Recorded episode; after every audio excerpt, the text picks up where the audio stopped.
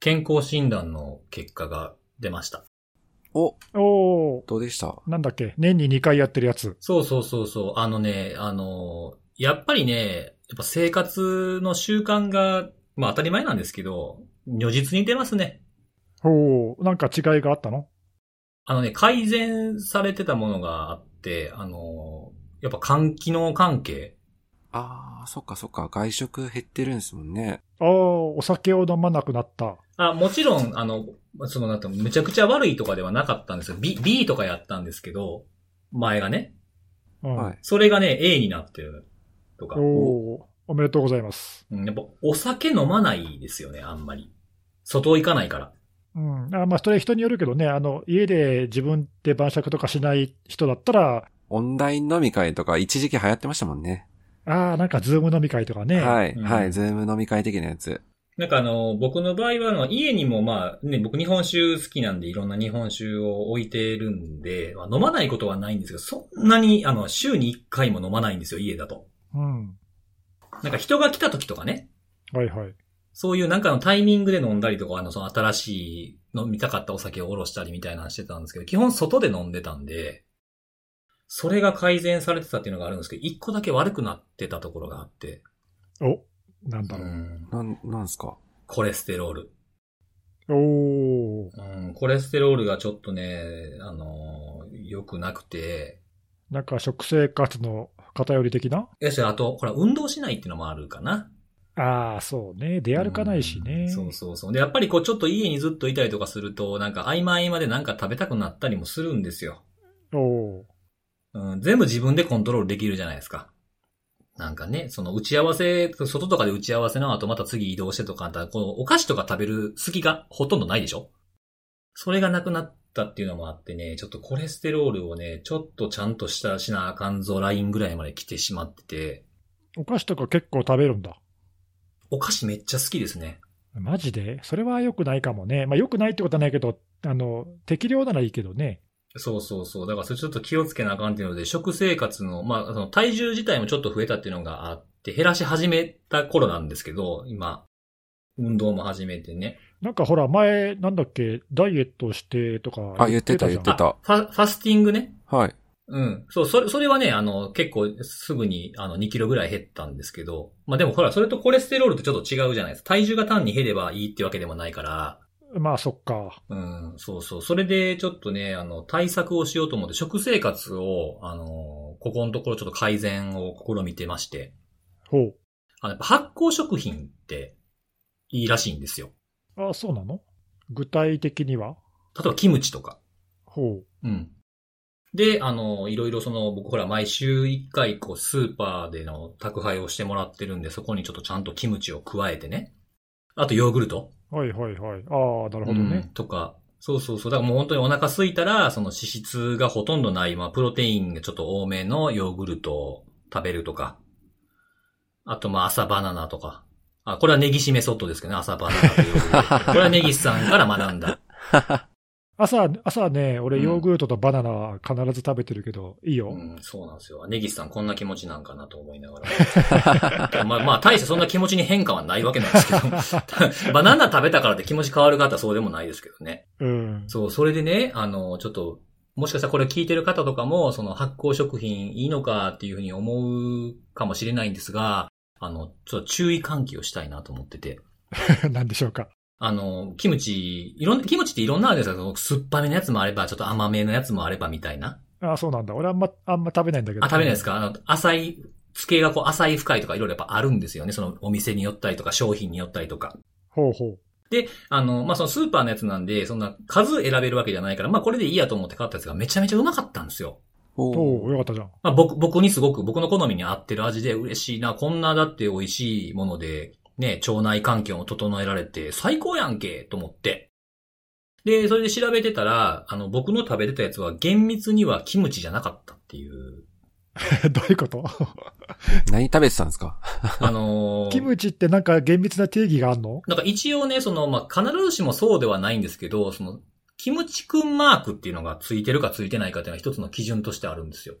ええ何それキムチくんマーク公式マーク的なのあんのそうそうそう、あの、あ、知らないですかあの、韓国農水産、ね、か、えーなんだ韓国農水産食品流通公社っていうところがあって、おー。そこが、あの、ちゃんと熟成発酵したキムチに、こう、なんて、サーティファイドするみたいな。おー、公式のなんかそういうお墨付きがあるんだ。そうそう、だから僕らの、あの、業界で言うと、プライバシーマークみたいなやつですよ。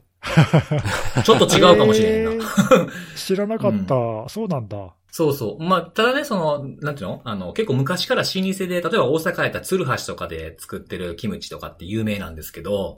あの、そういうなんかこう、商店、小さな商店とかでやってるとことかは、ちゃんとつけてても、まあ、申請してないからついてないとかっていうのがあるので、必ずしもついてないから、そうじゃないっていうのは、言い切れないんですけどね。あまあ、一つの目安にはなるってことね。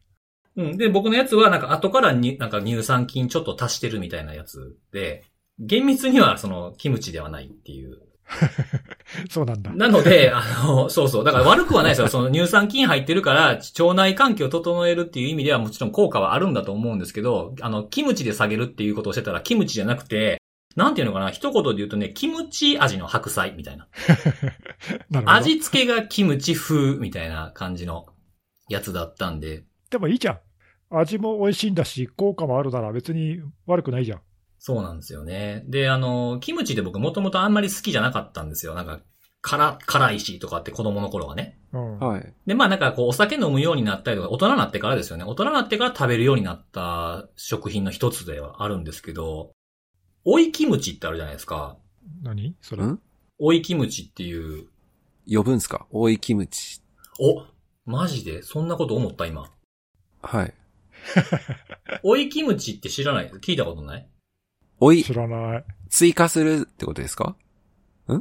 じゃあ、そう、僕もそう思ってたんですよ。はい。追いキムチでキュウリのキムチのこと。あ、そうなえのうん。そういうこと、あそういう名前なんですねち。ょっと、僕のお箱取らないでくださいよ。僕、追いキムチって後からキムチ足すことやと思ってたんですよ。キュウリやったけどって言おうと思ったの に。看護さんが間違えるパターすいません。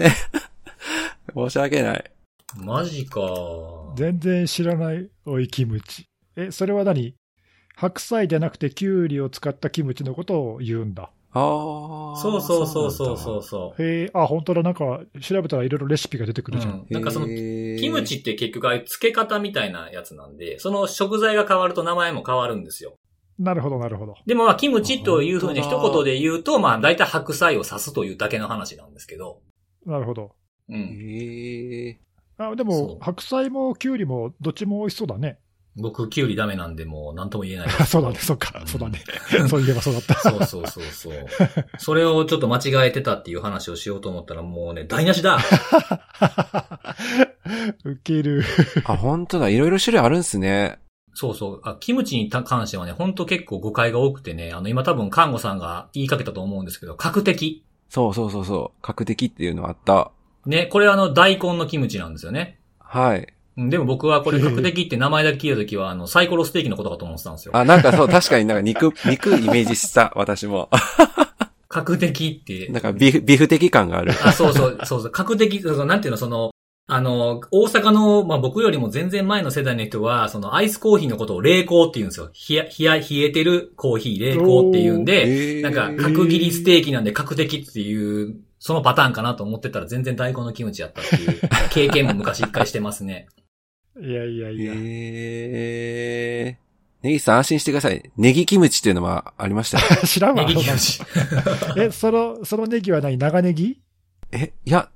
小ネギよって書いてあるので、小ネギ長ネギではないですね。はいへーそうちゃんとあの、韓国農協のサイトに載ってたんで、あの、大丈夫です。はだからい。やっぱりね、いならんんか、いらんたそんな情報いらねえよ食べ物一つにしても、やっぱりなんか、ちゃんとした理解とかね。確かに、深いわ。うん。昔はなかったものが今あったりするじゃないですか。そういう味付けだけしてるとか。結構勘違いしてるものとか多いよね。うん。なんか美味しいから食べるんだったらまあいいんですけど、何かしらの効果を求めて何かをするときっていうのは、それを正しく知らないといけないということを改めてまたこのキムチを通じて ね、学んだぞという話ですね。なるほど。なんか強引にまとめましたね。もうね、僕がなんかまとめようとするとね、大体ね二パターンなんですよ。強引にまとめようとしたって言われるかね、なんかいい感じのこと言おうとしたやろみたいな感じのツッコミが毎回 入る どっちかなんです。ね。どっちか。どっちかなんです。 大体実際どっちかだもんね。大体どっちかの パターンがね、結構そういう落とし方が好きなんでしょうね、僕ね。はい。はい。そんな感じで今日もね、お便りがお来ておりますと。はい ありがとうございます、いつええも。あのー僕の悩みに対して答えてくださってるハッシュタグ付きのツイートがあったんですけれども、ADSL が終わるっていう話したじゃないですか。僕の。ああ、前回ショックなことがあって言ってたそうね。そうそう言ってた言そっう。てたもう本当に、はいあの、ノーティスに触れないまま死んでいくのかみたい な、やつがありましたけれども、あの、ADSL の新規申し込みは、光回線が来ていない場所に引っ越せば申し込める。おー、 それさ。すごいですね。なんか本末転倒だよ。なんか、面白いですね。 それ意味なくね、なん全ていうんく。ですかね。あの、AD、えなんで引っ越したんですかいや、ADSL 使いたいんで、みたい な。だいぶクレイジーな理由ねですよね。ね。あでもそうなんだってことは、あれか、そのちょっともあの光がないとこって、俺、具体的に知らないけど、まだあれかな、ちょっと地方だとまだ引けないとことかあるかもしれないけど、そういうところは ADSL 使えるんだ、まだ。そうですね。なんかあのーこのへツーイートくれた方は、去年やっとフレッツが申し込みできるようになったんですって。ええフレッツって光のことうん、フレッツ光申し込みが可能になったって言っあそうかそうか、はいはいそうはいいう地域にお住まいの人の場合は、て。うん。結構だから ADSL はまだまだじゃあ身近なんだ。そうそうそうそう。で、っていう、その、去年申し込みができるようになった過疎地の ADSL 回線から投稿って書いてるっていう、完璧なツイートをしてくれてて。そっかそっか、あじゃああれか、その辻さんのところのプロバイダーさんは、そのサービス終了って案内出してるけど、うん、今でもまだ普通に受け付けてるところはあって、うん。え最終的にはいつまで続くんだろうね、じゃあまだまだ続くのか、光がないところはじゃあ、光がね、入るまでは、 20そういうこと20です何よ年ね。に完全終了みたいななんかありましたよね。23年か5年かなんかね。うんうんうん、へえ、そうなんだ、うんそう、それまでにちょっとなんか光を引いてくるんじゃないですかね。なるほど、あとなんかちょっと今気になったんですけど、光のないところでちょっとなんか微妙な表現ですね。確かに、フレッツ、 フレッツ光ね、うん。なんか光のないところに住んでるとなんかちょっとこ う、なんか、暗闇かみたいな、うんそう、ちょっとなんか、しなんか社会の、なんか裏、裏社会みたいな感じにちょっとしちゃいますけど。確かに確かに、うん難しい。言葉の使い方がね、うん面白いなと思いましたね。えーで、はい。で、次のお便りなんですけど、あのー、71回、第71回のことを、あの、書かれてる方がいまして、 71回、ちょっと今、今回何回だっけ、74回かな、今撮ってるのが74回目。これ74ですね。なんで、71回の時は、あの、ゲストが来ている回。あああ、ーゆりか先生がいらした時そうです、そうです。はい、で、はいはい、はい。えー71回そのもの自体は、そのエピソード自体は、まあ、素晴らしかったんだけど、何か物足りない気がしたんですって。ほほうで、その理由をね、あの、2月5日に気づかれたらしいんですけども、えっと、看護さんの最後のバイバイで終わってないっていう。う、なるほど、ああ、そうでした。あれ言ってなかったっけか。確かに確かに、で、まあ、過去のどの回を聞き返しても、最後にそのおっとりのんきな感じのバイバイで終わってるの は、編集してるネギスさんも癒されてるからだと思うという。あはは はい。よくわかってるね、そうそうう。ん最後。のあの、バイバイを聞いて終わるっていうね。そうそう。あとあの、真似。ちょっとした真似。ちょっとね、間が。うん。そうそうそう。それをね。あれはだからまでもねい間が、間が空きすぎると、ちょっと、あれなんで、編集で若干切ってんだけどね、あそこ。ちょっと、ちょっと詰めてる感じですちょよっね。と、ちょっと詰めてんだけどね。 めあじゃあもう今言いますよ。今言っバてイどうすんバだイよっ。て。今言うたらあかんな。 あ、じゃあそれを切り張りして後で足せばいいのか。なんかよ、ところどころに入ってくるみたいなね。まあ、ところどころでね、あの、バとイを見つけてもらって、あの、うまく切り張りしてもらえばね、あの、なん だそれ。うん。なんかあれじゃないですか。着メロとか配信すれば、なんか、メールが来た時の着信を、そう、バイバーイって、あの嫌なやつからメール来たらバイバーイっつって。 お着メロとか久々に聞きましたけどね、本当今なんて言う今なんて言う 今あるんすか今ないよね、多分ね。なん、なん今て言多う分ね、 今なんて言うんですかね。ね。着メロ。チャックメロってあったね。はいもうみんな大体あの、LINE の着信音聞こえちゃいますけどね。そうなんですよ。まあ、はい僕はいろんな着メロしてましたけどね、その、ガラケー時代は。ああ、当時ね。はい、まあね、その時あは、。ガラケー時代って言えばあれだよね。ね、うんちょっとつい最近、ピッチがサービス終了とかってあ終わり話題あ、って終わり言まっしてたね。ましたね、ニュース。うんはい。話題になってたよね。一時期、俺も使ってたな。久しぶりにピッチって聞いた。ねピッチって言わないもんね、もううね。ん。まあでもなぜか僕が一番初めに勤めた会社は、パワーポイントのファイルのことをピッチってみんな呼んでましたね。びっくりしました。それ、その話前や、えー前 したね。前しましたよね。なんかそう。うんピッチって言われるとどうしてもパワーそポれはイント言なうんんだ。だよ。まだ言ってんですかね。それは言ってんじゃないですか それは言うそれは普通に言うんだよ、それは。うーん。そうか。何の話だっけえっ、と、お便り、お便り。で、最 後、3つ目の最後のお便りをちょっと紹介したいんですけれども、えっと、ハッシュタグをつけてツイートしてくださってるんですが、えっと、ID がね、まさふみねぎしっていう方がツイートしてくれてるんですけども それ俺だよ。よく存じ上げており ます。はい。 えーお便りありがとうございますニュースレニュースレター機能を使ってみたかっただけなんですって いう。なんすかこれあのこ、スマホを落とした、スマホを落としただけなのにみたいなことですかこ れ。全然お便りちゃうやんね。でお便り、だってハッシュタグついてるやつはもう、お便りとみなしますからね、僕は。ああ、そうですか。いや、これね、あの、知ってるこれをニュースレター機能って。全然知らないです。いや、知らないです。これなん、なんなんですか今週さ、ツイッターが、あの、リリースした新しい機能で、あ、これはいツはいイッターの機能なんですね。うん、あの、レビューっていう、どこだかの別の会社を買収して、その機能をそのまま、ツイッターの付属機能に取り込んでるんだけど、うん。まあ、あの書き手がさ、ライターさんとか何でもいいんだけど、書き手がニュースレターを書いて、それをサブスクライブしているうー人たちにメールでお届けできるっていう、まあなんかそういうサービスらしくて、一応なんかね、課金もできるんだよ。あ、え、そうなんですかうんへーあのそういう設定すればね。うん。うん、で、そのプラットフォーム、そのツイッターが買収して、誰でも無料で使えるように、今週から公開してて、で、それ、そのニュースを俺見てさ、あ、なんかちょっと面白そうだなと思って、うん。なんか使ってみたかったんで、なんかとりあえずなんかほら、使ってみたいって言ってもテストって配信するのもなんかかっこ悪いから、まあちょっと味気ないですよね。うん、な何書こうかなと思って、で、ちょうどいいやと思ってさ、ポッドキャスト収録あるし、うん。収録に使えそうなちょっとニュースのネタネタを集めて、うん。ちょっとニュースレター1本作ってみようかなと思って、本当だ。今週の気になるセキュリティニュースって書いてある。 そうそうそうそう、どこにでもありそうなタイタイトルで、ということは、前、前回、前々回かなんか好評やったコーナーの最第2回第2回が今日開催される前振りやったんですかこれは。そうそうそうそう。あ、そういうことか。ただいや、なんかね、本当はこうやってちょっとまとめて、どれかこんなから取り上げようかなと思ったけど、うん。あ、まあこれそのまま全部取り上げりゃいいじゃんと思ってさ。 うんうん うんちょっとなんかなし崩し感出てましたけど、大丈夫ですか、大丈夫、大丈夫。一石二鳥っていうことで衛ね生二条 ね。はい。そうそうそう。ニュースレターの機能も試せたし。うんうん、じゃあ、まあ、と、じゃあ今日はじゃあその内容を。はい。今週もね、まあ、ちょっとあのそのニュースレターのあのリンクは後で、小ノートに貼っときますけど、うん。まあ、それ見てねでもいいんだけど、あのいくつか、えー気になる記事があったんで、ざざっとね、いや4つ、5つぐらい軽く紹介しようかなと思いますが、うんうん。えーまず1つ目はですね、えーとインスタグラムうーとか、まあ、なんか最近、ちょっと何回か前に看護さんがね、なりすましが最近多いってはい。うん。でね、まあ、その、なりすましじゃないんだけど、そのインスタグラムで、えー不正に乗っ取ったアカウントを売買している、まあ、不届きなやつらが結構いて、それを一斉に摘発したという、摘発というか、アカウントをまあバンしてということをやりましたというのが出てたんだけど、ちょっとね、踏み込んでて、うん。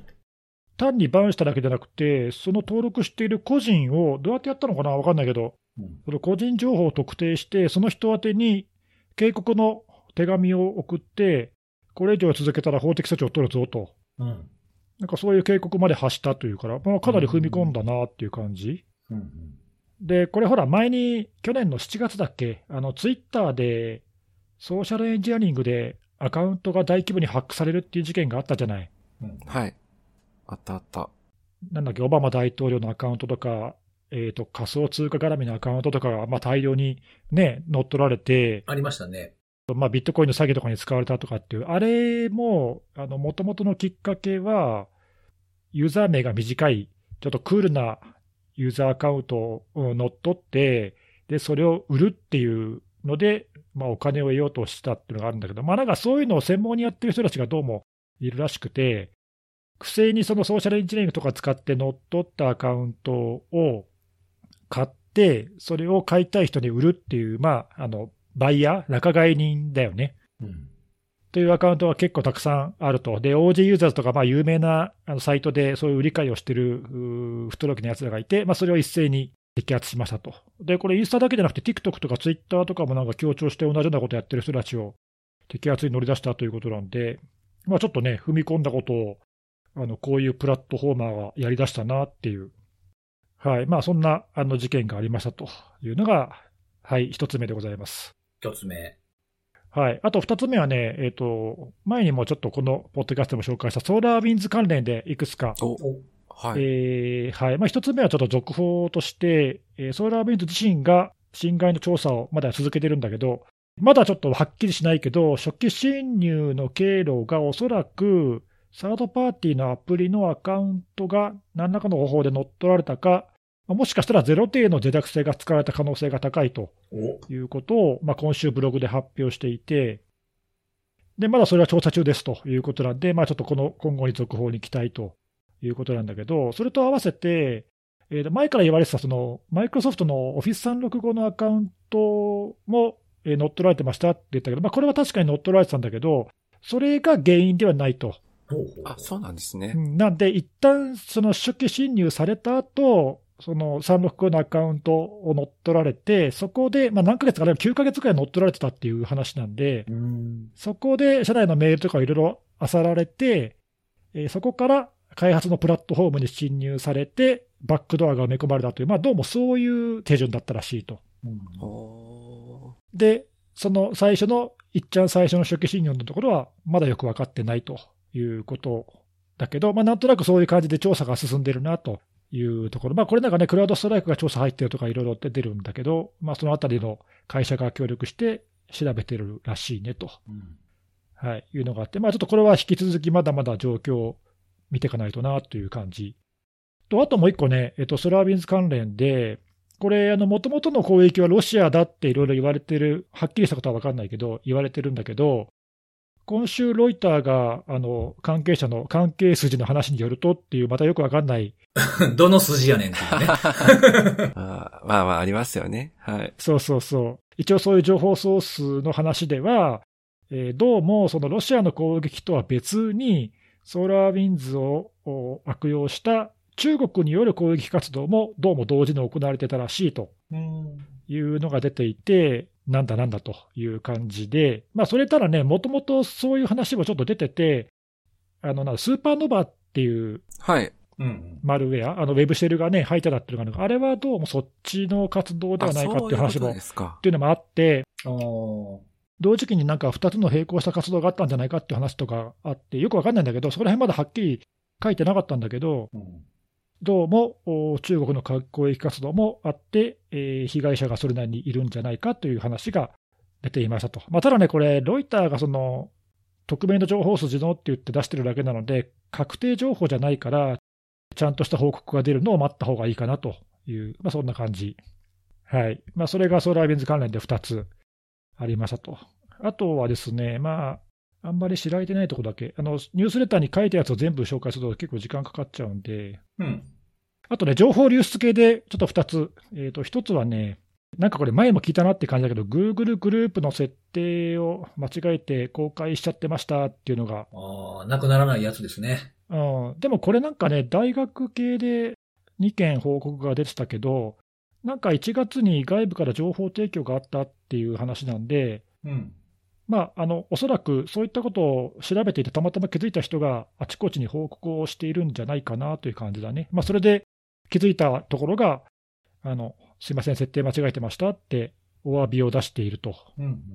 うんうんまあ、そういうのがあのちらほらとあって、まあ、これ、何年か前にも、2013年にもお観光庁関連で、ああ、なんか軒並みで出た、出てた時期ありましたよね。そうそうそう、なんかたくさん出た時期があって、なんかそれと似たような感じだなと、いまだにあるんだなと。うんうんはい。なので、まあ、ちょっとこれ、Google グループって、なんかなんとなくね、クローズで使ってる感じになっちゃうんだけど、公開状態だと普通に誰でも見えちゃうんで、はい。まあ、気をつけて使いましょうね、ということですね。はい。まあ、これは国内の事例だけども、あともう一つですね、海外の情報流出の事例で、これはあんまり報道されてないと思うんだけど、アクセリオンっていうところが提供している、もう20年以上前から提供している、サイズの大きなファイルを転送するサービスっていうのが、まあ、あるらしいんだけど、うん。ええ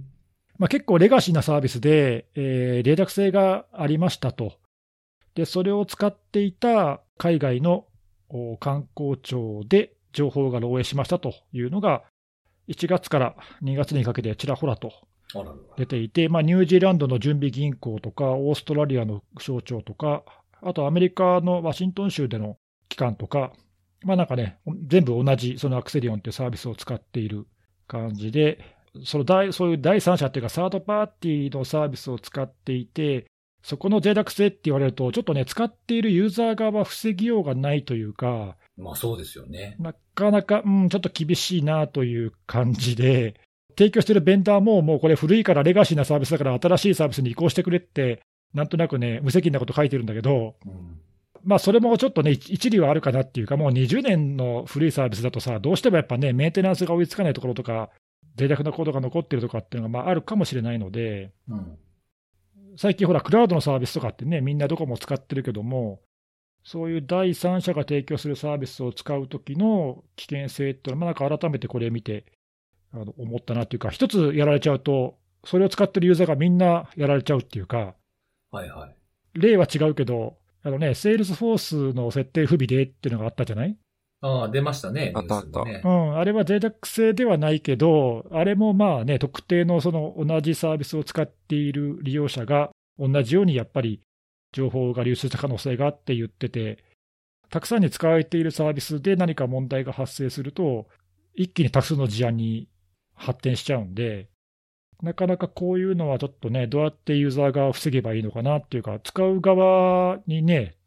こう何が求められるんだろうっていうのを、ちょっと考えちゃうよね。これ難しいですよね。なんか、これ古いサービスなんでしょずっと昔からあるサービスなんでしょそううん。だから、それをずっと使い続けてたらいつかそういうダメになっちゃう日が来るわけじゃないですか。そうだよね。うん。だからそのサービスを提供する継続性の話もあるけど、自分たち使う側の継続性っていうのをどうするかっていうのを考えないといけないってことですよね、これ。そうそうそう。だまあ、そういうあの観点でもちょっと、まあ、使い続けていると、実はそういうリスクがだんだんだんだん増えていくっていうか、うんうんうんうん。そのまあ、サービス提供側がちゃんと長い年月ずっとサービスをきっちりメンテナンスしてくれてるかどうかっていうのが、まあ、確証がね、あればいいけど、うん難しいですよね。なんかメンテナンスするのもそれはもちろん大変やし、だからっていきなりバツッとサービスやめるってなったらまた大変なことになるしっていう、狭間ですよね。はい。この、なんじゃ、海外のなんじゃ、えデート、デデカファイル便でしたっけこのサービ ス。違いましたっけえー 違う、違います。怒られ、怒られる、そういうあこかとんあかん。うんうん本当にね。そうそう、まあちょっとね、あのまあ、なかなかそういうサービス選定の難しさっていうか、うん。うん、なんかそういうのをちょっと感じる事件だなと、ちょっと気づきがありますね。これもね、考えないとなっていう。まあ、そんな感じです。うんはいはい。はいまあ、ちょっと他にも細かいニュースいろいろありますけども、まあ、これぐらいにしておきましょうかね。はい。以上、えーニュニュースウォッチネギのコーナーでしたということで。 はい、ということで、はい、あのこのコーナーは今回限りです。まあ、ええーあれ、逆じゃないですか、それなんか、やるやる、やるやる詐欺の逆ツイッターに入れたやつ、シャープワンって書いてあるのに。 あでもさ、一個ちょっとあのその話してもいいいや、どうぞどうぞ。はい。あのそう今回、そのニュースレターのこれさ、新しいし、面白そうだから使ってみたんだけど、うん。これ、まあ、メールでニュースレターを配信できるんだけど、うん。はい。あのメールで送る必要がなければ、まあ、これ、普通でブログでいいかなっていう、 確か に。気づいちゃった、気づいちゃったんですね。はい、身も蓋もない結論が得られたんだけど、うんうん、うん。あと、もう一個ね、ちょっと気になったっていうか、気をつけた方がいい、これ、まあ、あんま使う人いないかなと思うんだけど、うん。ツイッターの機能なんで、まあ、ツイッターと連携して使うっていうことが想定されてるんだけど、うん。ツイッターと連携して使って、で、これでそのままニュースレターを配信すると、なんとですね、そのレターに返信しようとすると、そのツイッターのメール宛てに返信されちゃうのよ。あら、言ってることわかるメールに飛んでくるってことそう、ツイッターに登録されてるメールアドレスが見えちゃうんで、うん。これはね、気をつけた方がいいね。あらららら、それは、もう、ネギさんが続けない理由ができてしてもらったじゃないですか、さらに。なんで僕、速攻でリレーメールアドレスっていうか、Facebook リレーって知ってるあ、知らないです。あ知らない ?Facebook、あ、Facebook ごめんね。あの、Firefox リレーだ。ごめん。Firefox リレーっていう、Firefox が提供しているうん。メールのリレーアドレスっていうのがあるんだけどさ、うんうん。それを使うと、あの外向きには Firefox のメールアドレスのように見えて、。うんうん。実アドレスが見えないってことですねそうそうそう、隠してくれるってやつね。うん。もう速攻でそれに変えたよ。ああ、 見えてる、見えてるやないかーってなったこんでれ、すね。そうそう。あの、誰もまださ、ほら、登録してる人いないから、自分宛てに配信してみたのよ。試しに。うんうんそ。したら、これ赤いやつやーって。ああ、そういうのがまだあるんですね。うんまあ、だからその公開してもいいメールアドレスで登録しないとダメだね、彼は。うん、あの安易にツイッターで連携してメールで配信しちゃうとダメなやつです。うんえ、でもそれってことはなんかメールアドレスを収集するような業者とかがこういうの使っちゃうかもしれないってことそうするといろんなアドレスを収集できちゃうってことなんですかこれ。ああ、そうそうそう。えーっとね、まあでもちょっとめんどくさいけどね、そういう業者がいて、えーこのサービスのニュースレターに片っ端からサブスクライブして、うん。でやれば、その返信用のアドレスっていうのが、まああのこまあ、公開されてるアドレスがほとんどにだと思うけど、うん。俺みたいに気がつかずにさ、普通にツイッター連携して、レター配信しちゃうと、ダメかもね。あああー。ちょっとこれ、設定気をつけないといけないなと思った。そうですね。なんかボットとか作れば、まあまあ収集しようともできますもんね。若干ね、ちょっとねそこの設定が分かりにくくて、実際に配信してみないと分かんないんだよ。なんかね、見た目、フロムアドレスは、このレビューっていうサービスのアドレスに変わってるように見えるんだけど、うん。リプライトゥーが本人のアドレスになっちゃうんだよ。ああ、そうなんだ。うん、なんで、これはねあの、自分で公開してもいいやつに変えるとか、なんかしないと。うんう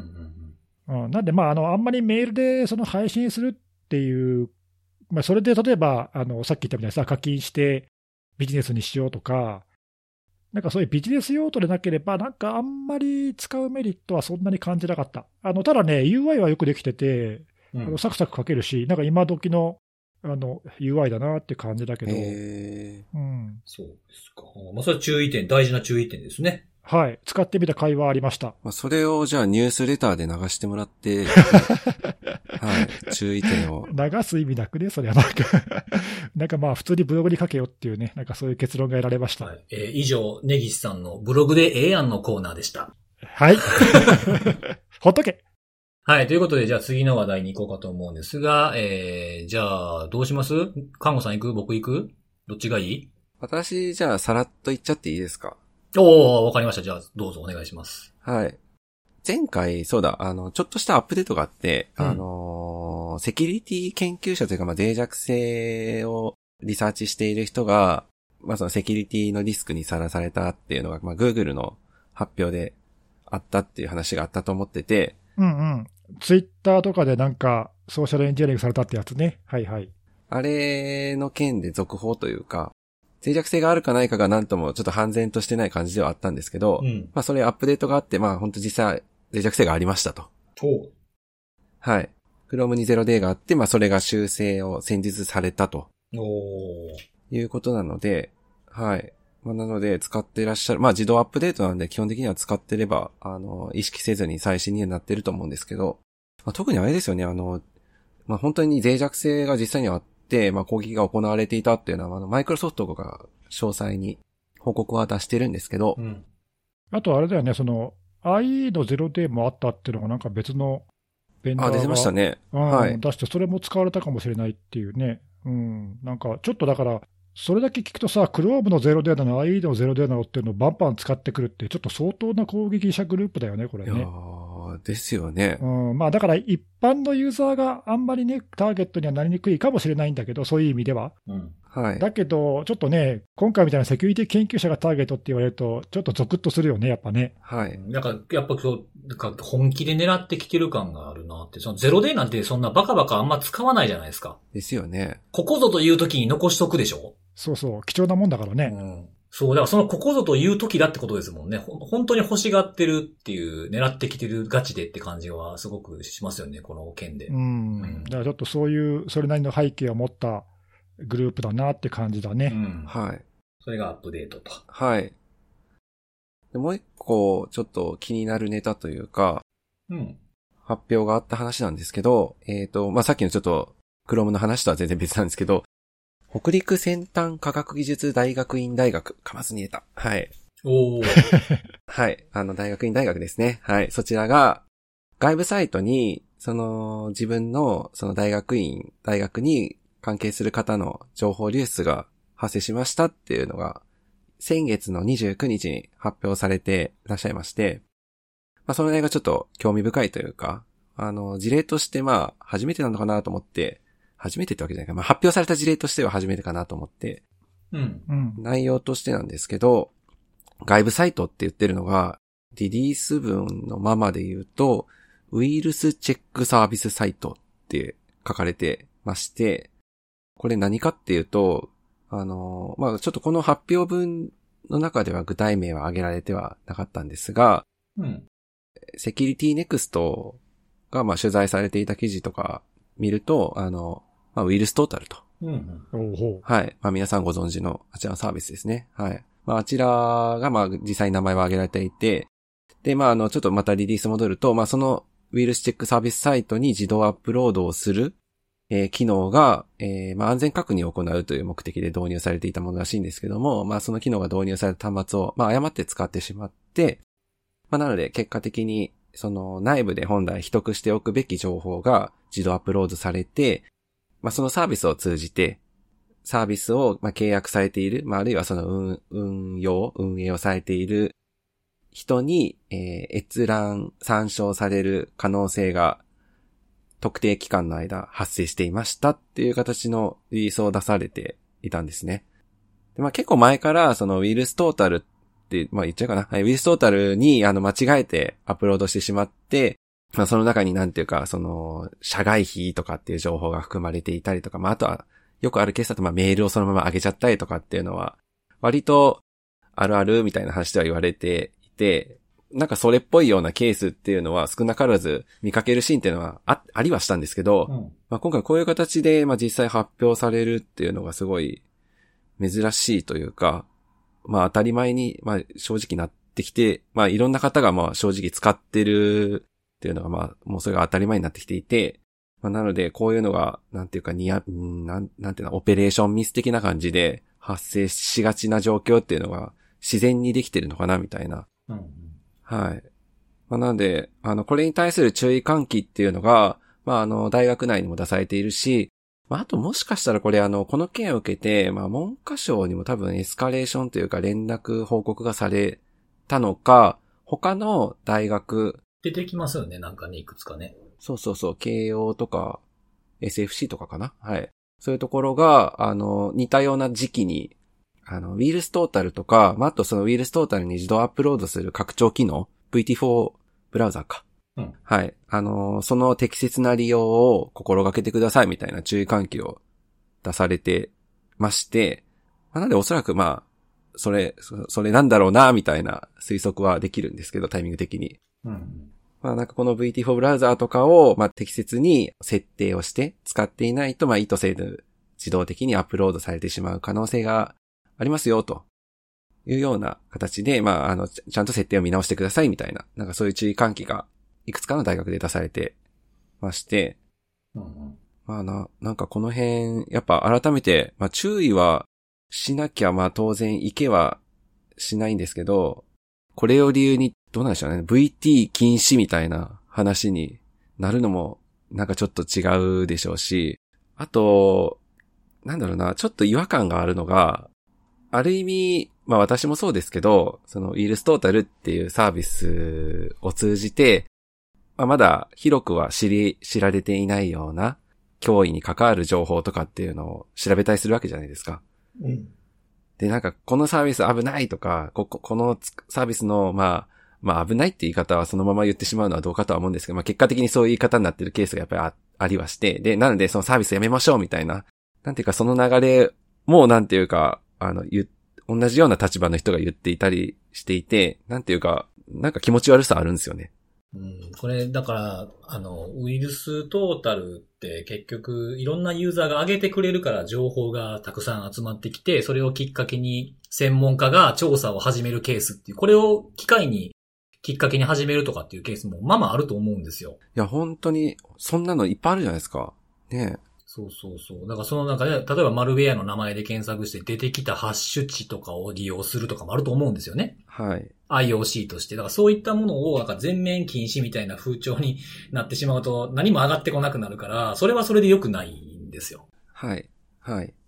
なんで正しく使うなんか、例えばさっき看護さんが言ったみたいに、あの、EML とか MSG ごと上げないようにするとか、いうようなこともああ、なるほど、なるほうど。ん、そうはいそはいはうい、あるかなと思うし、あとあの、さっき言ってた、あの、同じ時期に出てるから、まあ、おそらく VT4 ブラウザーズのプラグインじゃないかって、まあ、僕もそうじゃないかなと、時期的に見ると、本当固まってるじゃないですか。はい。そう。で、そこで、その、ウイルストータルと、その、このプラグインとかっていうのを全部やめるとかじゃなくて、あの、この発表してる気をつけて使いましょうね、的な注意喚起をしている中に、あの、関西学院、関西学院大学かなの情報環境機構っていうところが出してるリリースが一番良くて、あの、その設定をどういう風にしましょうみたいな。ああ、書いてあった。書いてありましたね。うんはい。あの、don't, s- don't scan documents って言って、そのダウンロードしてきたファイルをあスキャンするんだけど、このドキュメント系にはスキャンはしないとか、はい、はい、はい、はい。うん、そういうところまでしっかり書かれているのは、ここのリリースだったかなっていうところですかね。はい。うん。なんで、ちょっと全面禁止みたいなところ、まあ結構ありますけどね、あの、ウイルストータルを、あの、上流で止めてるとことか、組織によったらね。まあ、こういうことがね、やっぱあったら、うん。まあ、あったらっていうか、実際あるっていろんな人が言ってるので、まあ、それを知ってる人は、そういう方に舵を切って、一切合切禁止みたいにしてるのは、まあ、あの、わからなくもないんですけど、なんかちょっと、あの、この注意喚起、その、セキュリティの専門家がする注意喚起は、こう、み見てるとちょっと、こう、微妙な気持ちになったりしますけどね。 はい。それ、それで調べてるきっかけ、得てるっちゃ得てるからなっていうのがあるんで、最適解みたいなものを、ちょっと作っていかないといけないかもしれないと思いますけどね。これでもさ、前にちょっと話題になった、あの翻訳サイトを使うときの注意とかさ、ああー、なんとかトランスレートなんかありましたね。はい、そはうい。そう、そういうのとも若干、あの、共通する部分があるんだけど、これ、ちょっと今回のその、ウイルストータルに限って言うと、一つの問題は、その、一般に使う人、アップロードして、その、そのファイルが悪性かどうかっていうのを単にチェックしたいっていううんうん用途で使おうとしてる人がほとんどだとすると、そういう人にとっては、自分のアップロードしたファイルがどう使われてるかっていうことがよく見えない、う、うんん意識せずに使ってるじゃない。はい。うんで、僕らみたいなその専門家っていうか、よく知ってる人たちは、それが実はアップロードしたデータが、あの複数のウイルスベンダーとかに共有されていて、それでシグネチャーのアップデートとか、その品質の向上にね、役立てられてるっていうか、そういうサービスであるっていうことは、まあ、認識してみんな使ってるんで、そういう機密情報を上げちゃいけないってことは、まあ、大前提なんだけど、多分その、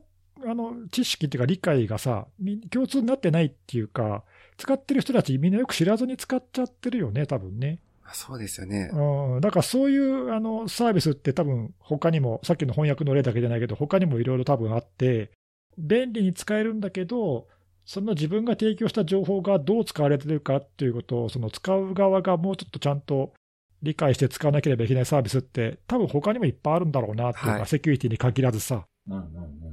パッと見便利だけど、扱いが難しいサービスっていうのが、多分ね、今後も出てくるし、ちょっとそれは使う側に、なんていうの、リテラシーが必要っていうか、うんうんうん、そういうのって、あの簡単な対策ができないから難しいよね、その一個一個さ、こういう使い方をしないと危ないよとかっていうのをちゃんと使う側が知らなきゃいけないっていうかね、そうなんですよね。なんかアップロード時に警告とかもうちょっと出てくれたら変わらないですかね。ああ、そうね、わかりやすくね、うん、確かに、ちょっと気軽にみんな上げすぎちゃうところはあるよね。そうなんですよね。はい。なんか昔から言われてて、あのこういうことあるよって言われてて、なんかたびたび注意喚起もされるけども、やっぱり起きるっていうのは、はい。うーん、そうだろうね。まあ、あとは、その、警告とか、警告とか、その、まあ、注意みたいなのももう、英語で出てきたら、はいはいってやっちゃいそうなところもあるし、なるほど、そういうのもあるか。うん。 はいしか押さんみたいな。まだこの、このやっぱスキャン、スキャンできる便利なサイトとしか思われてないんでしょうね。だからスキャンしてくれるっていう便利な部分だけがフォーカスされすぎて、それが伝わっちゃってるのかもしれないですね。ね。なんかまあ、そういうサービスはなんか他にもいっぱいあるなっていう感じは。はい。ちゃんとね、その、利用規約とか見ればね、書いてるんですけどね、そういう保存しますよとか、有料ユーザーの場合はとか、無料ユーザーの場合はとかって書かれてたりするからって、でもまあ読まないですもんね、なかなかね。ね、うん、それを求めるのはちょっと厳しいかもうんね。だからまあサービス、まあ僕らみたいな人間が注意喚起するとかっていうのもまあもちろん必要かもしれないですけど、まあサイト側の方でなんかそういうもうちょっとユーザーフレンドリーにしてもらった方がいいんだろうなと思いますけどね。そうですよね。てかサービス側が大変だと思うんですよね。多分こん、こんな事例多分他にも腐るほど多分あると思ってて、毎回毎回このサポートコスト、結構かかると思うんですよね。いや、そうなんですよね。はい。うんなんかあの、これ消す、消してくださいっていうのも、あの、コンタクトできるじゃないですか。あの、ウイルストータル側に。できます、できます。はうい。ん。で、その問い合わせフォームとかのところで、件名っていうのを選択できるんですよ。そこにありますもんね、もう。誤ってプライベートなものあげちゃいました、みたいな。いろいろ、あの、問い合わせの、あれ、なんかこういうプレミアムサービス、要はそのダウンロードできるようなサービスとかに興味がありますっていうのもあれば、その消してくださいっていうのがあるぐらいやから多いと思うんですよね、こういうの結い構。や、そうそうなんですよね。しかも、あの、投げたら絶対消されるかっていうとそんなこともなくて、うんうんうんうん。だそのなんかいちいち確認とかちゃんとやってるんで、やっぱり。だ結構コストかかってると思うんですよね。そうね、多ければ多いほどね、自分の番が回ってきにくくなるから、なかなか消してもらえないとかいうケースも出てくるでしょうしね、うんなんかあんまり幸せな結末をたどらないような気はするな、なんか注意をちゃんとしないと。いや、でもわかんないよ、これ。これって、VT って今 Google じゃんぐ今っていうかだいぶ前から Google だけどさ。そうですね。うーんどうどうだろうな、その辺の扱い、割といい加減なんじゃないの わかんな いけど。あげる、あげるやつ、ちゃんと読まへんやつが悪いみたいな。うんというかその、そのサポートコストよりうも、ん。そのサイトをさ、このきっちりっていうか、制限強めにするとかっていう方のコストの方が高いんじゃないのかな、わかんないけど、あー、割に、割に合わないのかもしれないと。うん、そのサービス上はゆるゆるにしといて、何か言われたら対応の方が多分コスト低いんだと思うよ、おそらく。うん、だからやんないんだと思うよ思うけどな。まあね、あ、あげてもらってなんぼってとこもありますしね。そう、そうなのよ。うん。だから、そっちの方になっちゃってるんじゃないかな。だなんかよ、よっぽど何か大きな、あの、あの、北陸センター大学が大きくないとは言わないけど、うん。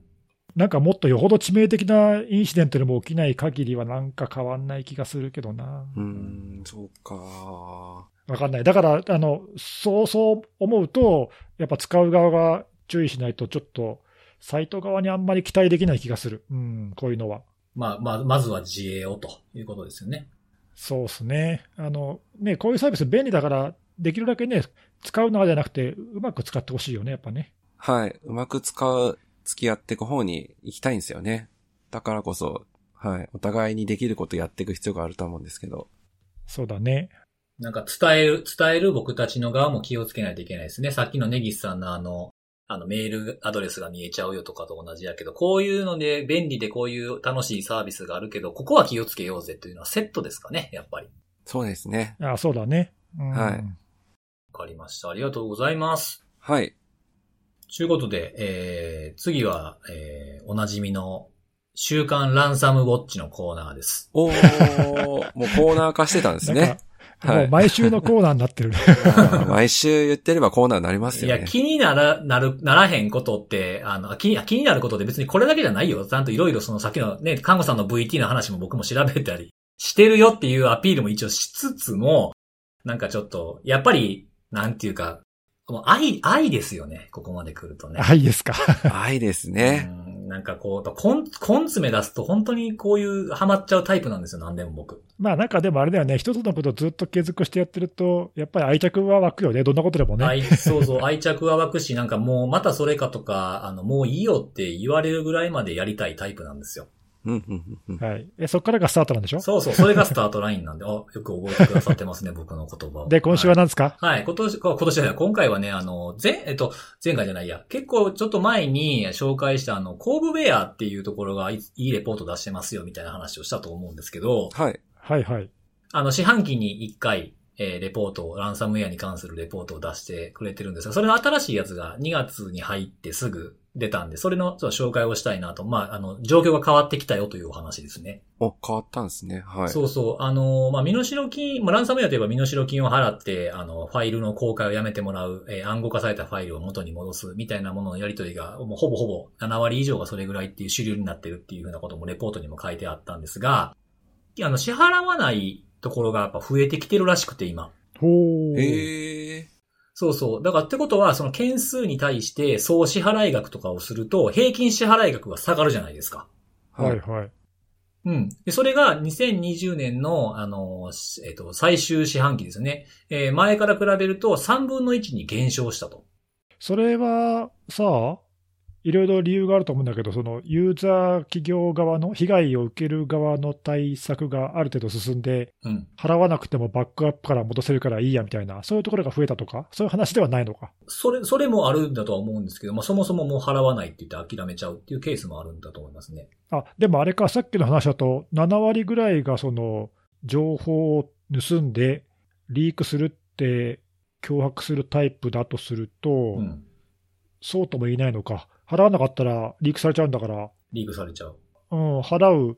モチベーションっていうか、あるはずだもんね。それでも3分の1減ってるんだ。そう。あの、23万ちょいぐらいドルから、えー15万ちょっとドルぐらいに減少。えー、なんか、そんな決定的な理由、あんまり企業が払わなくなる理由ってなんかあるのかなどうなんですかねやっぱりその、かんまあ、海外とかのやつを見てると、観光庁とかだとか、まあ、でかい大学とかは支払ったみたいなニュースがあったりとかするんですけど、あの、それ以外のところは、まあ、払えないっていうのもあると思うんですよ、そもそも。ああ、大きすぎて金額がってことですか大きすぎて、金額が大きすぎほうて。ほうほうほああー、そういうこと。ほう、うほうん結構な額じゃないですか、見てるう。と。はい。うんうんっていうのと、あとはまあそういうところはまあ行政のサービスとかをしないといけないとかっていうのがある、ありつつもやっぱり支払うべきではないっていう、まあ論調が高いと思うんですよね。うんうんうん。なんか前になんかどっかのニュースで出してたやつも払うべきではないがやっぱ多かったっていうのがあるので、払うことによるリスクっていう、その自分たちの信用っていうところ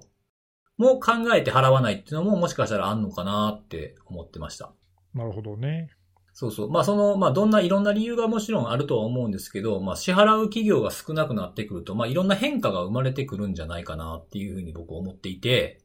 まあこれはあの別にレポートに書いてたわけじゃないんですけど、まあレポートはまああの多分リンク貼ると思うので、全部読んでもらって、まあさらっと読めるぐらいの内容なんで見ていただければいいかと思うんですけど、これが進んでいくとどうなっていくんやろうってことをちょっと考えてて僕。うん。はい。やっぱりその、薄利多売モデルになってくるんじゃないかなと。ほうん、たくさんやって、やるだけやってとか、あとは値段を下げてっていう風なモデル。う。おーじゃあ、あれこう、その、ここ数年進んできたそのターゲットを絞って、うん。高い金額を一つの組織から要求してというモデルがちょっと崩れかかってると。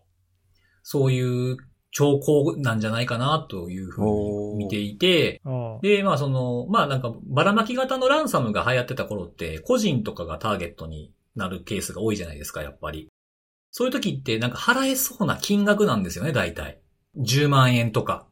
だから、まあ、薄利多売っていうのは全部が全部一律でその金額になるっていうわけではなくて、その企業とか組織の規模に応じて安くするっていう風なものが、大体こう値段がこれぐらいかなみたいなものが形成されていくんじゃないかと思ってるんですよ。あとはまあ、アフィリ、アフィリエイターを増やすっていう取り組みとかもしそう、しそうやなって僕思っていて、取り分を増やすとかね。例えば、アフィリエイターの見入りが多くするとか、あとは、その、参入するハードルを、その、ラースモデルが下げてくるんじゃないかなとか。例えば、なんかその、なんていうんですかね。まあ、今までもありましたけど、このパワーシェルのスクリプト使ったら全部、あの、このマニュアル通りでいけますよ、であるとか、あとはもう安くで手に入るような、その RDP のクレデンシャル、認証情報もセットで渡すからやっといてみたいなので、とにかくやるみたいな。うん、うん、うん。いうふうなケースも出てくるんじゃないかなっていうことと、あとは、まあ、脅迫のバリエーションが増えるんじゃないかなって思いましたね。あ。ほう、例えば例えば、うん、例えばね、その今の見てる、僕が見てる範囲のランサムとかも、その検体とかを、あの、感染させてみてとか僕してるけど、大体ファイル単位の、あのー暗号化なんですよね。うん。。それって結構あの、バックアップ、オフラインバックアップちゃんとしようぜみたいな注意喚起も、あの、前も紹介しましたが CISA とかから出てたりもするので、まあそういうのも進んでいくだろうと。で、業務が完全に止まるわけじゃないじゃないですか。ファイルが使えないっていうだけなので。はいうん。うん。だったら、あの、ちょっと懐かしいですけど、ファイルタイプのバックアップが被害で緩和できない、被害の緩和をできないような、あの、ペトヤみたいなやつ。ああ、はいはい。うん。あの、OS が、あの、マスターブートレコードを書き換えて、OS の方に起動がいかなくなって暗号化されてみたいなやつあありましたよね、画面が。再起動して。はい。ああいう風にすると完全に業務止まるじゃないですか。そういう結構えげつないこともしてくるケースも出てくるかなっていううーん。風に、あの、攻撃者だったら考えるんじゃないかなって、ちょっと思いました。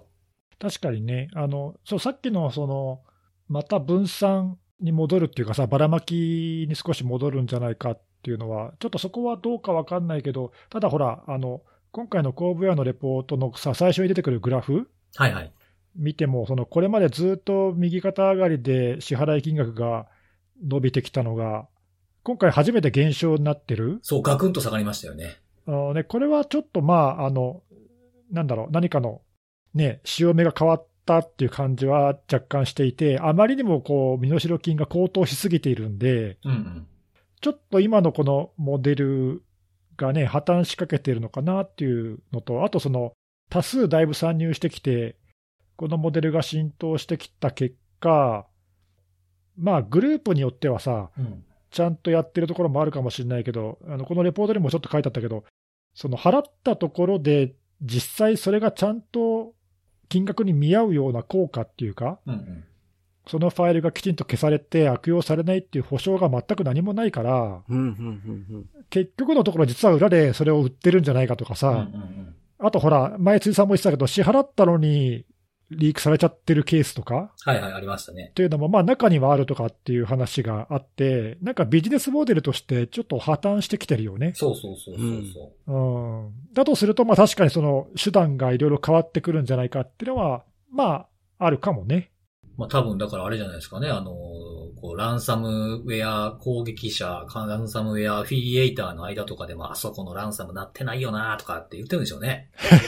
うんなんかそういうのはあるかもね。ちょっとお互いに足を引っ張るような感じにもしかしたらなってるかもしれないよね。多分そのほら、ネットウォーカーとかは、なんかかなりの確率で、ほぼほぼこのコーブウェアが見てる範囲では戻ったっていうレポートもあったじゃないですか。ああ、その戻ったっていうのは、回復できたっていう。うん、複合できたってことね。だから多分、まあ、あの、この間、あの、アフィリエイター、大手のアフィリエイターが起訴されましたけど、多分、あの人たち、あの人は言ってると思いますよ。最近の若いランサムグループはなってないなみたい な、ことをね、言うてるんじゃないかなっていう。結構、たくさんのグループがさ、参入してきて、数が増えた結果、そういう、まあ、ある意味、そのひ質の低いサービスっていうか、うん。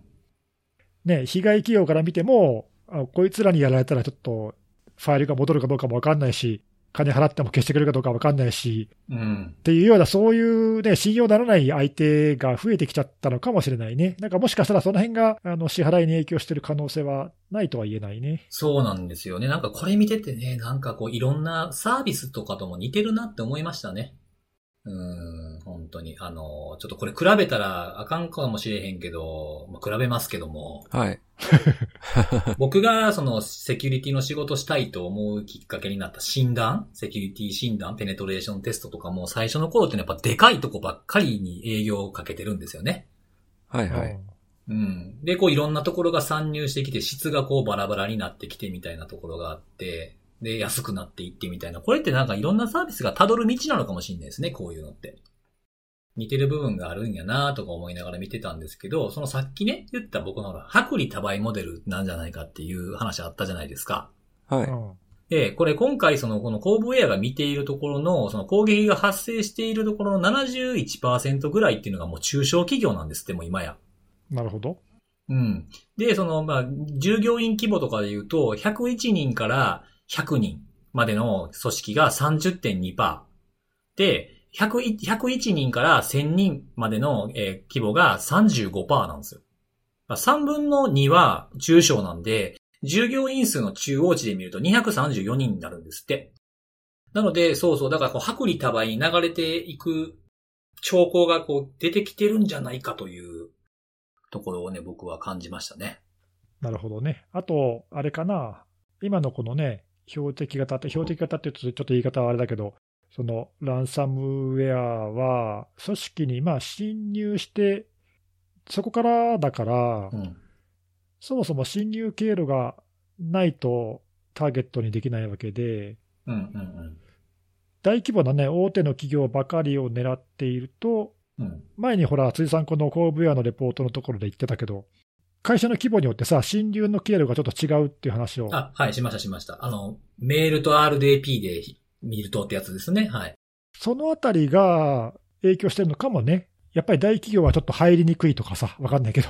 中小の方が脇が甘いから侵入しやすいとかね。そうですね。規模が大きくなってくる方がメールで来るケースが多いっていう。まあ、ゲメールで成功しているケースが多いっていうことなんですよね。逆逆に言うと、だからメール以外では入りにくいってことでしょ多分ね。そうそうそうそう。他にそういうね、人の穴をつつくようなことをしないと、システムの穴をついてっていうのは生きにくいっていうところなんだと思うんですよね。ね。そう、それが、あの、全体で見ると、今言った傾向がもうはっきりと出てしまって、あの、第3クォーターまでは、あの、RDP が1位やったんですよ。1位というか、まあ一番多かった手法で60%ぐらいが RDP だったんですけど、それがもうぐぐっと第4クォーターになると30%ぐらいまで落ちて、うん。で、メールで来るっていうやつが50%を超えて逆転しました。うん。これもなんだろうね。RDP 危ないよってのがだいぶ浸透してきて対策が進んだせいなのか、うん。うんどうなのか。うんうん。まあわかんないけどね。ちょっとそういった全体の傾向を示しているのか、攻撃者の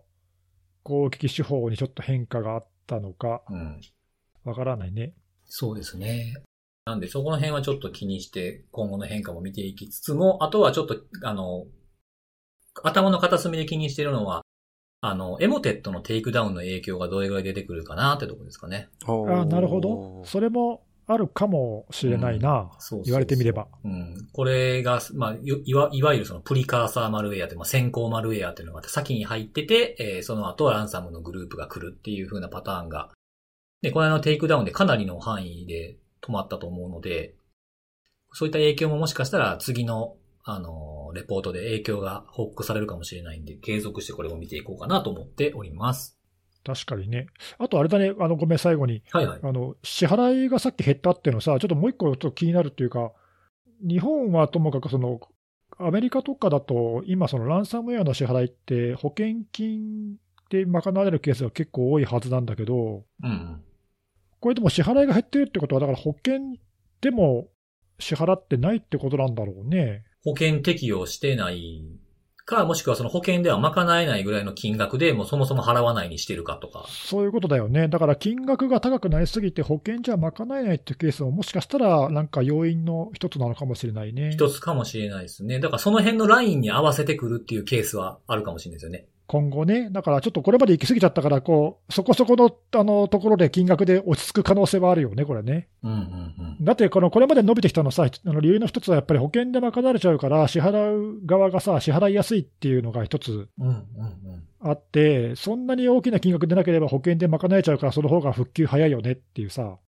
でそれがね、あの、金額が高騰しすぎちゃって、さすがにその金額は保険じゃおりませんよみたいなななっちゃうと、じゃあ支払うのやめようかみたいなね。まあそういう選択が出てきてもおかしくはないかなっていうか、だからちょっとそこら辺その、うですね。うん、ちょっとこのレポートにはそこまで多分書いてないけど、保険との関係っていうか、なんかそういうのももしかしたらね、今後、分析が出てくるかもしれないね。そうですね。相場っていうのの変化が出てきて、これぐらいの金額みたいなところに落ち着くっていうのが出てくるかもしれないですね。なんかね、うん。なかなか興味深いね、これね。そうそう。そう考えれば第3クォーターのところでも活動休止宣言したメイズっていうのも荒らすだけ荒らして儲けて去っていったって感じです ね。いやー本当にね、いいタイミングで、確かにっ。ていうのかなちょっといい、いいっていうのがあれですけど、タイミングバッチシで出てきましたね、本当に。いや、でも本当だよね。あの、はい。なんかね、ピまだ体力がピークなうちにやめちゃうっていうか、ね、引退、引退でな。すそうそうそうそう。はい。まあそんな感じでしたということです。はい。はいじゃあ、これは、来週もま た、うん来週、来週はないよ。これ四半期に一回やから。 いやいや、違う、違う、違う。あ違うコーナーねこのコーナーねコーナー辻信弘のコーナーさ。あ、はいはい。ランサムウォッチのコーナーね。 はい朝持ちのコーナー。はい。いや、そればっかりもう飽きんねんな。 たまにやりますみたいな感じ。たまにっていうか、まあちょいちょいやりますと。はい。 で、最後に、えーおすすめのあれのコーナーなんですが、まあこれも相変わらず僕の、これは毎回ある僕のコーナーですけどそうっすね。 えっと、今日紹介したいのは、あの、なんかアーティストとかそういうわけではなくて、まあそういうアーティストが出てくる、まあコンテンツという形で紹介したいんですけども、ほうほう。ファーストテイクっていうのお二人ご存知です か大体知らないっす。 あー大体、大体、 辻の言うこと大体わからんみたいなのやめてもらっていいですかうん大体わからん。それは何ですか、うん、ファーストテイク。ファーストテイクってもう言葉の通りなんですけど、その、まあ、アーティストが一番初めにもうぶっつけでボンと一発目に撮るはいはいはやい。つを、はい、あーあの、YouTube とかはいはいで、はいはいあの、配信しているっていう、ね人気のコンテンツが今あるんですよ。結構前からあるんですけど。で、これを、あの、今回紹介したのは、これ自体がいいっていうのもあるんですけど、いろんなアーティスト、本当新旧のアーティストが出てきているので、いろんな音楽を聴くっていうこともできるし、あとは原曲を知っていても、あの、例えばバックのそのバンドがない状態でやるとかって、アカペラになってるとかっていうのがあって、えーそういう同じ曲だったとしても、まあ、違う、えー感じで聴けるっていうこともあるんですが、前回紹介した岡崎体育あったじゃないですか。はい。あれ、ほとんど多分公式では有料でないと聞けない、有料ユーザーでないと聞けないっていうのだったと思うんですけど、前回紹介したエクレアっていう曲は、あのーこのファーストテイクで実は岡崎体育が歌ってるんですよ。おうえ、ちょっと待って、このファーストテイクって言ってるのはさ、それは何サービスまあ、コンテンツを配信している、そのコンテンツ名ですね。ど、どこで聞くんですか YouTube であ、YouTube なんです見れね。ます。そうそう ?YouTube そのうコンテンツってことね。なるほど、なるほど、うんチャンネルってことですかそうですね。ファーストテイクっていうのが、その、まあ、YouTube で、YouTube のチャンネルにあるんですよ。ああったあったあったあった。ほうほうほうほうあ、これか。どっかが提供して運営しているチャンネルってことだ。で、そこにそうそうそうそういろんなアーティストが参加していると。上がってますね。で、まあ、前前回紹介した、その岡崎体育も、えー出ていますし、えーあと、この中で僕が、あの、ファーストテイクいろんなやつ僕、ちょこちょこ、あの、聞い、聞いてるんですけど、あの、その中でも、まずこれおすすめって僕が、僕がおすすめとか、僕がこれいいなって思ったのは、あの、女王蜂っていうバンドいるんですけど、はい。それも知らないや。あ、知らないですか僕、10年ぐらい前から僕聞いてるんですけど、それの、あの、ボーカルのアブちゃんっているんですが、その人が歌ってる、あの、アニメのドロロっていうやつのオープニングテーマの火炎っていう曲があるんですが、それがもうすごいですね。いいです、めっへちゃ。うーへーーん、なんかもう、もう10年ぐらい聞いてるから、うわ、この人上手くなったなっていう気持ちも僕は長く聞いてるからあるんですけど、すごいこう、ぐっと掴まれる感じの力強いテクニックもある歌なんで、まあ、ファーストテイクのこのアブちゃんの火炎っていうのも聞きつつ、もしかしたら自分の好きなアーティストが出てるかもしれないので、皆さんもこのコンテンツを、えー聞いてみてもいいんじゃないかなというふうに。あとは前回のあの岡崎体育のやつも聞いていただければなと。このチャンネルは頻繁に更新されんのあ、されてます、されてます。はい。えーえ、もう辻さんはだいぶ前からこのチャンネルの、そうですね。僕も人に、人に教えてもらって、聞く、あの、見るようになったんですけど、非常にいいですね。みんなこういうのよく知ってるよね。俺なんか今、初めて知ったわ。なんかいいね。最近はその、まあ、YouTube もそうだけどさ、はい。いろいろなそういう楽曲とかさ、アーティストと触れる機会っていうかチャンネルがいろんなのがあるじゃん。前みたいにそのテレビだけとかじゃなくてさ、ああ、そうですね。うん。ね、うん、なんかいろんなのがあるから、いいよね。よく、いい、よくなったよね。そういう意味ではそういうのを楽しめる機会がたくさんあるっていうかね。そうそうそうそうう。ん。だって前はほら、そのアーティストのさ、素の状態というかさ、うんうん。テレビを通して見る以外に、実際はどうだろうかって分かんなかったけど、今はね、ツイッターやら、インスタやら、YouTube やらでさ、普通にアーティスト自身が配信するとかってあるからね。そうですね。なんか昔、インターネットがなかったね、その僕、例えば僕が、その小、まあインターネットはあったんでしょうけど、使わ、使えないというか、まあ普通の人は使わなかったような時代とかで、自分が小中学生の頃とかだったら、好きなアーティストがいても、あの、ミュージックステーションとかに出てくれないと、その人見れなかったですからね。ね昔はそうそう。だっうてん楽曲は CD とかで買って聴くしかないとかさ、うん、うん、うん、ねたまにテレビとかラジオとかで配信されるのをそうそうそう聞くしかないとかだったけど、今違うもんね。まあ、あとはライブビデオかな。ああ、そうだね。そういうの、あの、VHS を買ってみるとかっていう、ちょっとハードル高ういん。 ですよね。う VHS。ん VHS。VHS、ベリーハッピーシステムっつってね。なんだそれ。まあ、あの、VHS の歴史というか、そういうのを探れば、そのベリーハッピーシステムの意味はわかると思いますけそうですか。ど。文字、文字って、文字ってそういう風に言ってた人たちがいるんですよ、当時。はい。なので、ちょっとこのファーストテイクの何かというわけではないんですが、まあその僕が良かったのはこれだと思うので、まあ皆さんも聞いていただいて、これ良かったよっていうのがあれば、なんか、あの、ハッシュタグつけてツイートしていただいてもいいかなと思います。なるほど。確かに。まあ、なんかいろんなアーティストが参加してるとすると、どれか、なんかね、うん。お気に入りが見つかるかもしれないね。そうねそうそうそうそう。うんうんはいぜひぜひ聞いてください。あじゃあこれもちょっと聞いてみます。はーい。ということで、えー、以上ですかね、今日はこはんいな、感じで。そうです。ね。はい、ちょうどいい時間ですかね。はい。はいえー、じゃあ、あの、看護さん最後の挨拶の準備大丈夫ですか も今かう、らもう待ち構えてまよ。すよ。はいあはあ、ですか、大丈夫い。ですか。もう今言いそうになりましたもん、一瞬。 フライングで。えー、まあじゃあそんな感じでまた来週のお楽しみということで、バイバイ。バイバーイ。